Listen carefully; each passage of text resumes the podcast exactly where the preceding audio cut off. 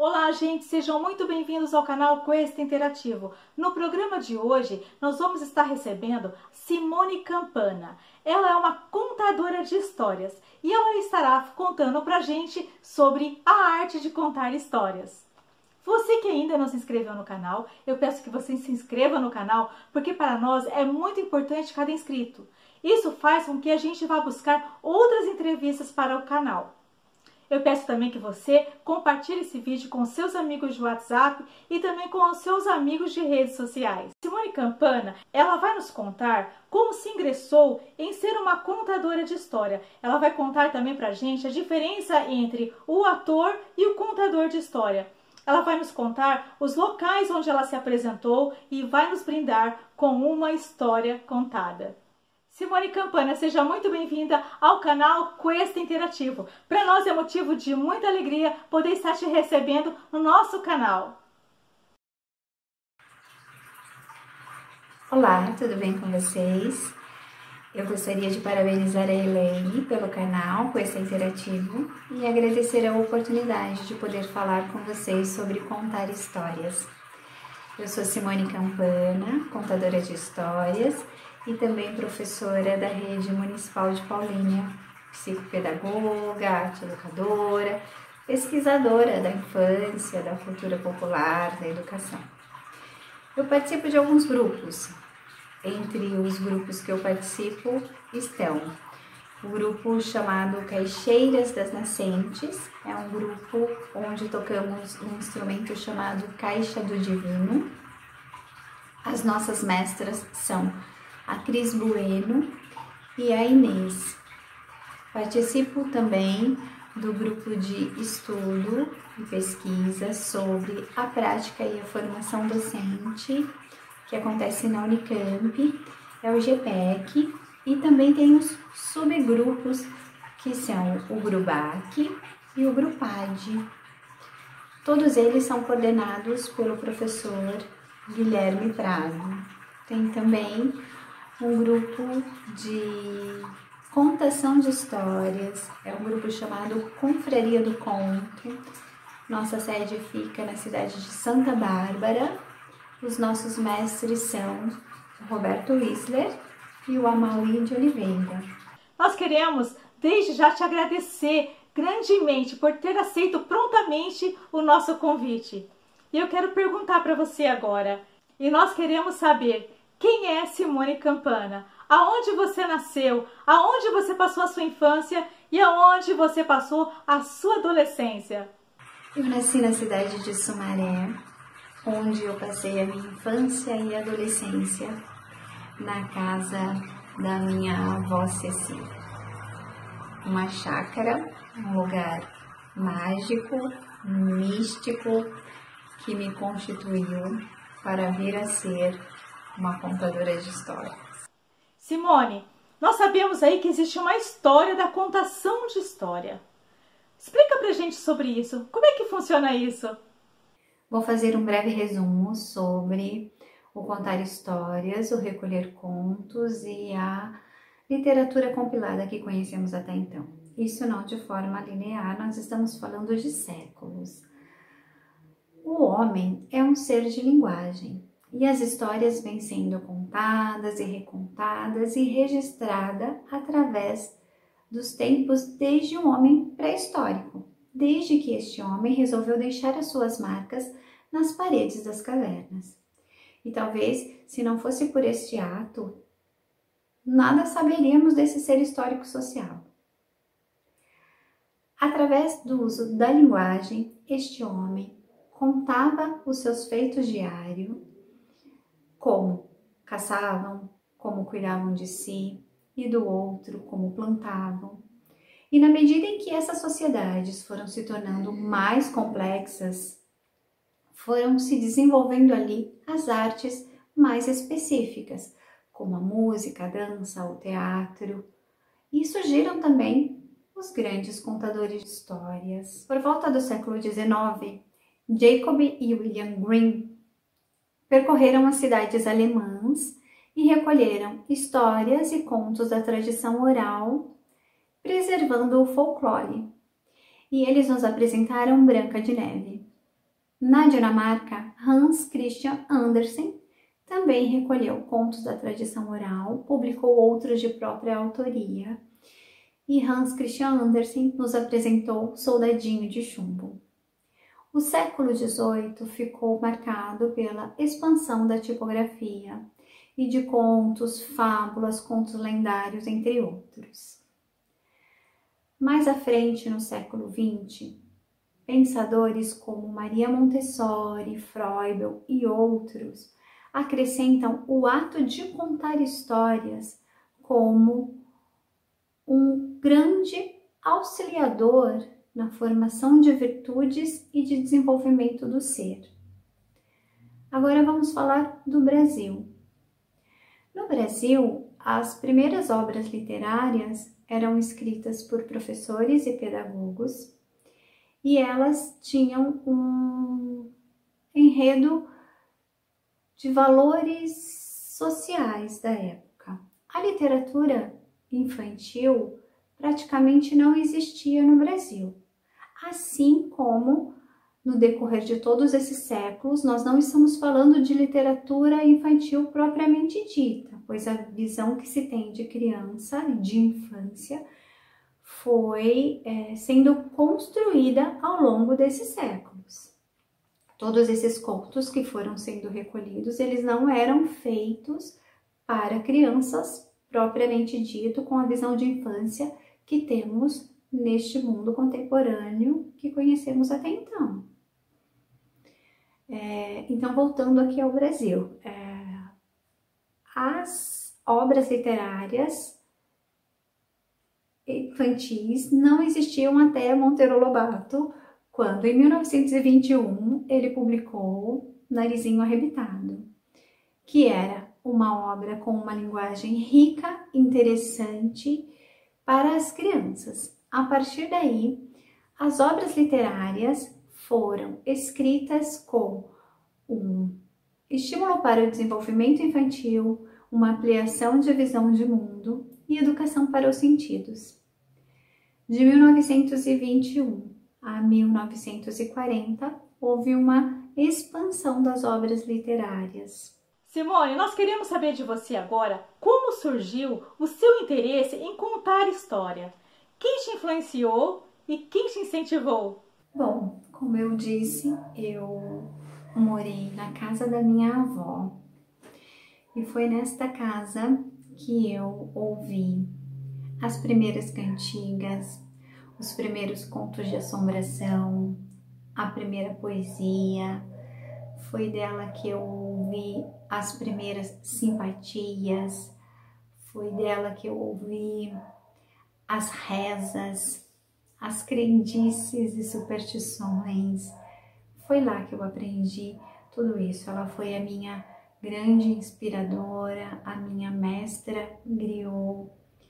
Ela e as minhas tias, né? Em especial a Maria José e o meu tio Manuel, que são grandes contadores de histórias também. Foi com eles e é com eles que eu aprendi e aprendo sobre contar histórias, sobre esse universo místico, mágico, de doação para o outro, de diálogo, né? De escuta, de observação. Na casa dela, eu brinquei muito. O jardim da casa dela foi a minha primeira sala de aula. Então, eu dava aula para as plantas dela para as plantas dela, eu contava as histórias que ela me contava. Depois eu me tornei professora e olha que legal, eu podia contar histórias para os meus alunos, ler histórias para os meus alunos, até que um belo dia eu fui num evento cultural e eu pude ver uma contadora de histórias nesse evento. E eu pensei, é isso que eu quero para mim. É assim que eu quero envelhecer contando histórias para além dos muros da escola também.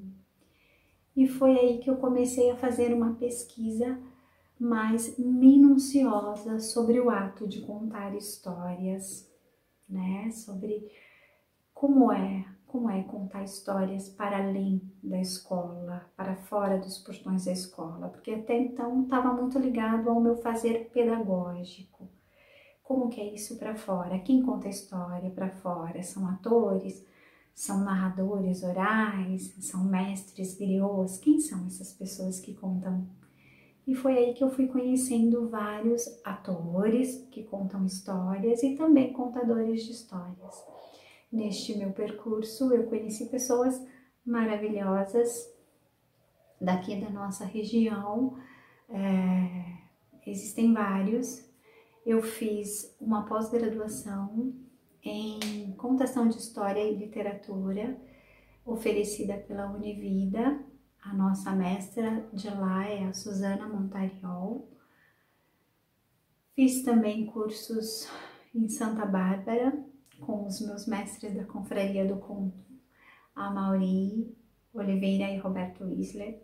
Fiz cursos com a Carmelina Toledo Pisa, com a Cristina Lazzaretti.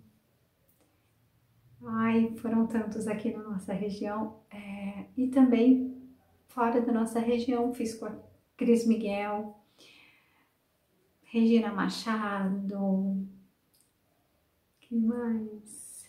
tapetes contadores de histórias, e aí você vai se aprimorando e buscando nesses grandes contadores o que é isso, né? Como é contar histórias? Existem cursos para isso? Eu fiz todos que podia. E também aprendo a cada dia com cada mestre griot de saberes e culturas populares em que eu posso encontrar participo de um grupo de cultura popular justamente com essa intenção.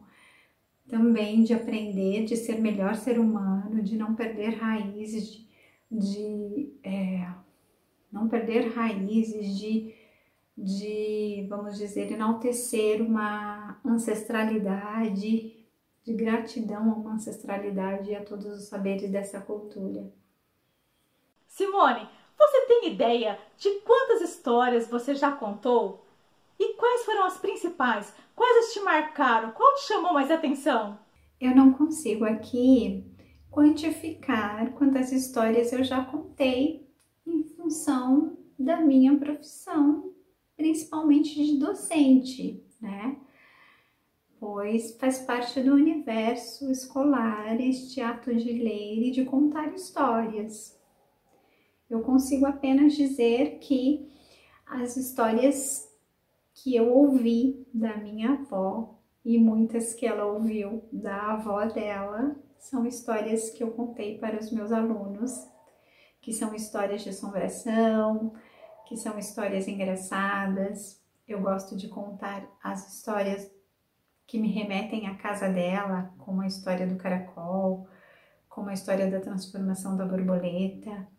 São mais ou menos por este caminho, assim, o que me o que me agrada ao coração, o que me constitui, né? Que me constitui como contadora de história, como professora, que me constitui como mulher, como mãe, me traz muito agrado passar para o outro, pois foram encontros realmente afetivos, positivos, e isso fica muito claro, muito marcante, muito significativo. Quando alguém ouve de uma outra pessoa uma coisa verdadeira, uma coisa significativa, isso marca tanto a mim quanto ao outro. Simone, nós queremos saber por onde você já contou histórias. Quais foram os locais? Eu já tive a oportunidade de contar histórias em escolas, faculdades, bibliotecas, livrarias, feiras populares, feiras de livros, em hospitais, em asilos, em empresas e por aí vai. Sou muito grata a todos que me convidaram. Simone, conta pra gente agora qual a diferença entre o contador de história e o ator. Como se forma um contador de história? Tem algum curso específico para isso? Na forma da qual estamos acostumados em sistematizar as coisas, poderíamos pensar que ator está totalmente associado às questões da dramaturgia, cenário, espetáculo, figurino e tudo que envolve esse ambiente. E o narrador, contador de histórias, está ligado ao ato de narrar. Mas eu, eu coloco aqui que o mais importante é que ambas as artes existem e que o contador de história pode fazer uso de elementos da dramaturgia para e na contação de história, como o ator pode fazer uso de elementos deste narrador para a sua atuação dentro do universo das artes. O importante é usar essa arte para tocar o sensível do outro, comunicar com o outro, ser forma de expressão, ser forma de acolher, de aquecer, de, de dizer eu existo, de resistência. Eu acho que a arte ela vai por este caminho, pelo caminho assim de unir as pessoas, de dar as mãos e mostrar que juntos somos mais, melhor e podemos ir além. Simone, nós queríamos saber se no Brasil há bastante contadores de história e nós queríamos também saber se essa profissão tem o apoio necessário de entidades estatais ou privadas. Temos muitos contadores de histórias e acredito que a cada dia surgem novos contadores, novos contadores se descobrem. Isso é muito importante e necessário. Existem também, sim, muitas ações de ordem estatais e privadas relacionados à literatura e à contação de história. Poderiam ser mais? Sim. Pode melhorar? Sim. Estamos esperançosos com isso. Simone, eu vou te fazer uma pergunta que a gente costuma fazer para a maioria dos nossos entrevistados. Você tem um sonho? Qual é o seu grande sonho? Conta pra gente. Ah, meu sonho, eu acho que nesse momento ele não é para mim, é para todos. Eu vivendo esse momento, eu espero que todos tenham muita saúde, que nós possamos perceber o quanto nossas ações interferem no nosso planeta, o quanto nossas ações interferem na vida do outro, e que possamos ser a cada dia melhor, possamos melhorar sempre. Simone, chegou a hora tão esperada. A hora que nós estamos esperando para que você conte uma história para o nosso canal. Conte uma história para nós, Simone. Pois bem, eu vou contar para vocês um caso que aconteceu aqui na cidade de Paulínia, mais ou menos assim. O mistério da polenta. Italiano que se preze, come polenta no café da manhã. A boa esposa, a mulher ideal, dentre todos os predicados, deveria saber preparar polenta com perfeição. Nem muito mole, isso era dos escravos, e nem dura demais. O ponto certo era aquele que dava para cortar com fio de linha de costura. Muito melhor e mais apropriado do que a faca. Isso do ponto de vista dos italianos legítimos. Pois bem, no sítio do seu Antônio Ferro apareceu um mistério. Uma polenta que feita à noite permanecia quente até no outro dia. O que poderia ser? A dona Angelina, nora, do, nora mais velha do seu Antônio, para ganhar tempo e aproveitar as chamas do fogão a lenha, que era difícil de ser aceso, fazia a polenta à noite, para que no outro dia ela já tivesse pronta. E deixava ao ar livre, coberta com um pano bem em cima da mureta, para no outro dia só cortar e servir. Mas qual? A polenta misteriosa permanecia na mesma temperatura da noite anterior. Isso antes do sol nascer, antes dos homens irem para a lavoura. Certo dia, o seu Antônio resolveu permanecer acordado a noite inteira para ver o que causava esse fato extraordinário. E ficou lá sondando. Até que em determinada hora da madrugada, o seu Antônio viu um vulto estranho se aproximando da polenta. Chegando, chegando e deitando sobre ela. Arrisca um palpite? Não era isso não. Também não era isso não. Pois bem, vou dizer para vocês, sabe o que era? Era o cachorro do sítio que não pensou em lugar melhor nem mais quentinho para dormir.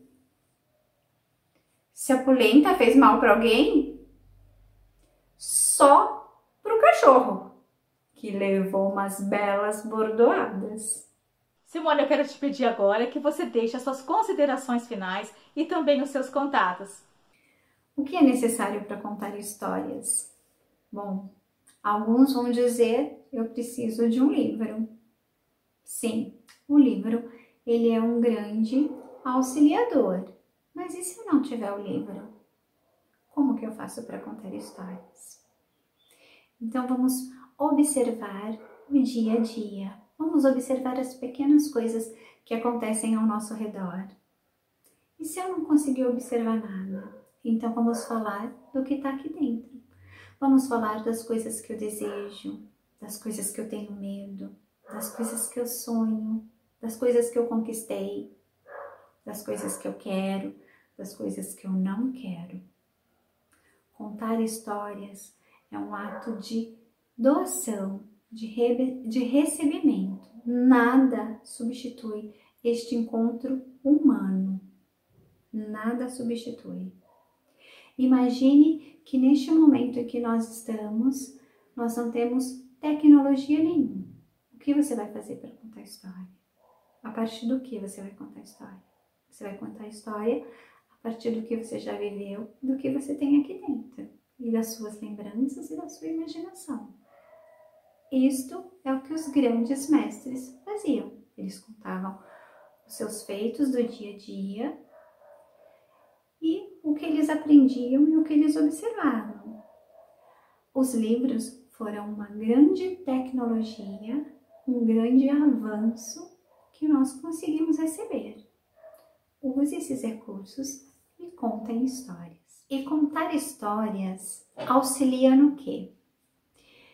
Bom, auxilia no desenvolvimento integral do ser, porque quando eu conto histórias, as imagens vão sendo criadas dentro do meu cérebro e áreas diferentes vão sendo acessadas, tornando este aprendizado mais efetivo e significativo. As histórias também auxiliam no desenvolvimento psicológico e emocional. Através dessa linguagem lúdica e imagética, eu consigo conversar com o outro sobre dores, angústias, medos e conquistas. De uma forma ou outra, que essa pessoa consiga refletir e analisar aquilo que o incomoda. O que eu preciso? Eu preciso saber e adequar a história correta para a faixa etária. É óbvio que as crianças bem pequenas têm um tempo de concentração bem menor, então essas histórias elas devem ser mais curtas, com gestos, com animais, com sons. Os mais velhos um pouco gostam de histórias de aventuras, de descobertas. Os adolescentes gostam dos temas que os envolvem sobre conquistas e romances. Os adultos gostam de histórias que falam de superações e de conquistas na vida. E os idosos? Os idosos eles caminham por todas elas com muita maestria e delicadeza e se divertem muito com prosas e conversas e lembranças engraçadas. E assim, contar histórias faz bem para qualquer idade, desde o pequenininho até o idoso bem velhinho, pois produz serotonina e dopamina, que são os hormônios do prazer. As histórias bem contadas nos trazem sensações de prazer. Sensações de prazer, olha que delícia, como é bom poder estar com o outro e me divertir. É um encontro humano. Isso é insubstituível, impagável. Contem histórias. Simone, mais uma vez eu quero te agradecer por ter participado do nosso canal. Eu espero te receber outras vezes aqui para que você possa contar outras histórias pra gente. Bom, gente, é isso aí. Chegamos ao final de mais uma entrevista do canal Quest Interativo. Na próxima sexta-feira, nós vamos estar recebendo o doutor Antônio Lofego. Ele vai falar sobre escorpiões. Enquanto isso, eu peço a você mais uma vez que compartilhe esse vídeo com seus amigos de WhatsApp e também com seus amigos de redes sociais. Eu peço a você que ainda não se inscreveu no canal, que se inscreva no canal. Eu te aguardo então você até sexta-feira. Um forte abraço, até mais!